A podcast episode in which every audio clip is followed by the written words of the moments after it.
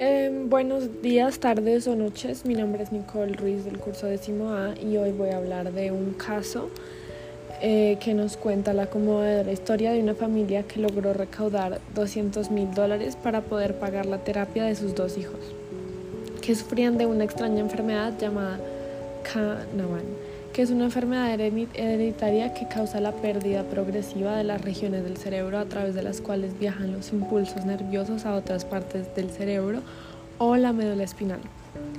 Jenny y Gary, padres de los niños, hicieron un video en el que explicaban su situación y cómo uno de sus hijos de tan solo 18 meses ya tenía un progresivo desgaste neurológico, mientras que el otro aún no, pero temían que lo hiciera. La enfermedad de Canavan es tan rara que pocos investigadores relativamente estudian la enfermedad de Canavan y no hay medicamentos aprobados para tratarla, ni siquiera hay uno hay un solo ensayo clínico en curso para encontrar algún último recurso al que puedan recurrir. Similar de las personas que luchan contra el cáncer. Lo único que podían hacer era cuidar de ellos mientras esperaban su inevitable muerte. Jenny y Gary se negaron a este hecho y en un esfuerzo desesperado Jenny descubrió la terapia génica y cómo podría ayudarla. Un solo niño fue tratado de Canavan con una terapia génica en 2017 después de que sus padres pagaran por el experimento. Estuvieron bajo una extensión de las leyes federales llamada acceso ampliado, que permite que se ofrezcan medicamentos no aprobados a pacientes específicos cuya vida está en amenaza inmediata. Entonces la familia Lanzman trata de seguir este mismo proceso, pero en el que en realidad hay una lista de 77 casos de emergencia.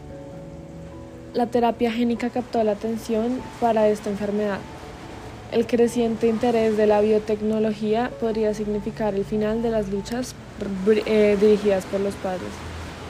Desafortunadamente, este caso no termina muy bien, pues a diferencia de otros casos, los hijos de Jenny Lanzman no pueden esperar tanto.